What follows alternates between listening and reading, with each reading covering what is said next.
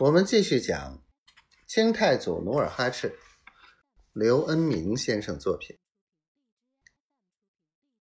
贺世贤听贺小六报告活捉努尔哈赤，讥笑道：“小六子，你要想当官，我替你向上美言几句，可别净开这么大玩笑。”贺小六起誓道。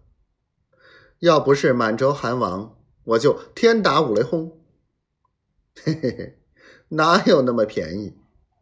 贺世贤自然不信，笑道：“千军万马都伤不着他一根毫毛，你赤手空拳怎能活捉他？”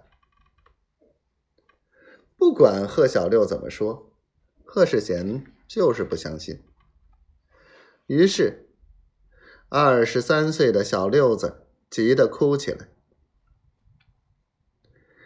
住在后院的梨花听到男人的哭声，马上提着灯笼来到前院，推门步入内室。贺小六眼见总兵夫人进屋，马上抽泣着向夫人诉说实情。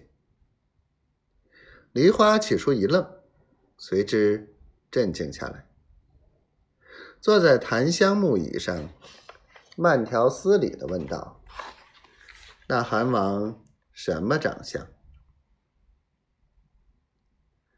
高高的个子，浓眉凤眼，声若洪钟。”贺小六出口如同竹筒子倒豆，一口气说完：“浓眉凤眼，声若洪钟。”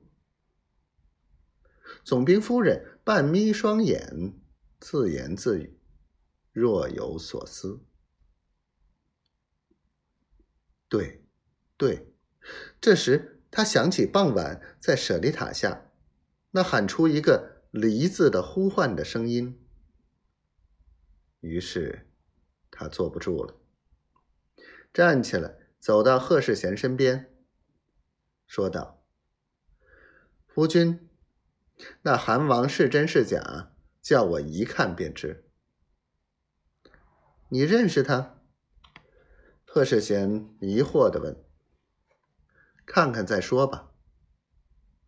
梨花连忙叫过一个侍女，叫她提着灯笼，疾步走出总兵府。